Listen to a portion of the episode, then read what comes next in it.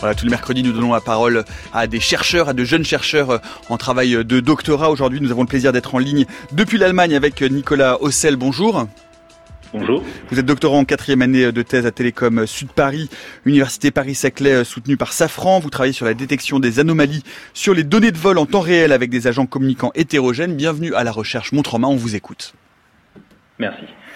Alors, les avions modernes embarquent de plus en plus de capteurs pour surveiller l'évolution des paramètres de vol, tels que la vitesse, l'altitude ou la déformation des ailes, mais également pour surveiller la situation en cabine et le fonctionnement des différents systèmes embarqués.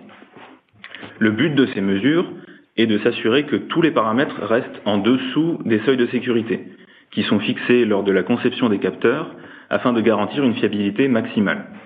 Dès lors qu'un seuil de sécurité est dépassé, la pièce concernée est considérée comme défaillante et doit être remplacée. Aussi rapidement que possible s'il s'agit d'une pièce importante pour la sécurité de l'avion, comme un altimètre, ou bien lors de la prochaine maintenance prévue de l'avion s'il s'agit d'une pièce moins importante, comme un siège qui ne s'inclinerait pas comme il le devrait par exemple.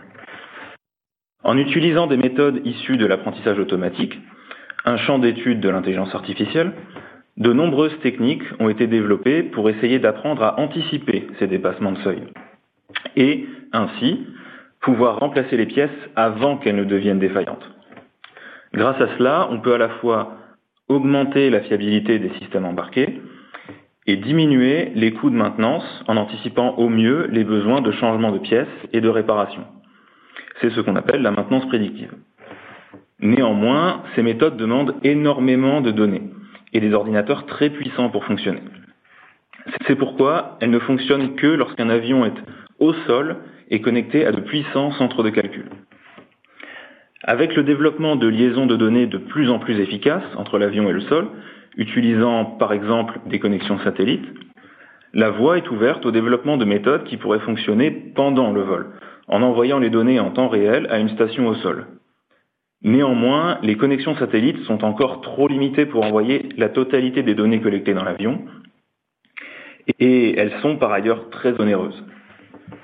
Le but de ma thèse, à l'intersection entre les statistiques appliquées et l'architecture logicielle, est de proposer une nouvelle méthode d'apprentissage automatique qui fonctionnera pendant le vol, malgré ses contraintes de communication. Pour cela, la solution que je propose opérera en deux temps. Premièrement, un programme d'apprentissage automatique embarqué dans l'avion estimera en temps réel les risques de défaillance, ainsi que l'incertitude associée à cette estimation.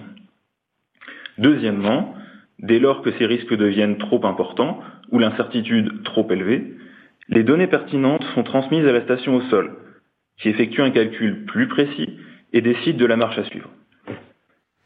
Si les seuils de sécurité ne sont pas dépassés, la station au sol propose une correction au programme embarqué afin qu'il améliore ses prochaines estimations.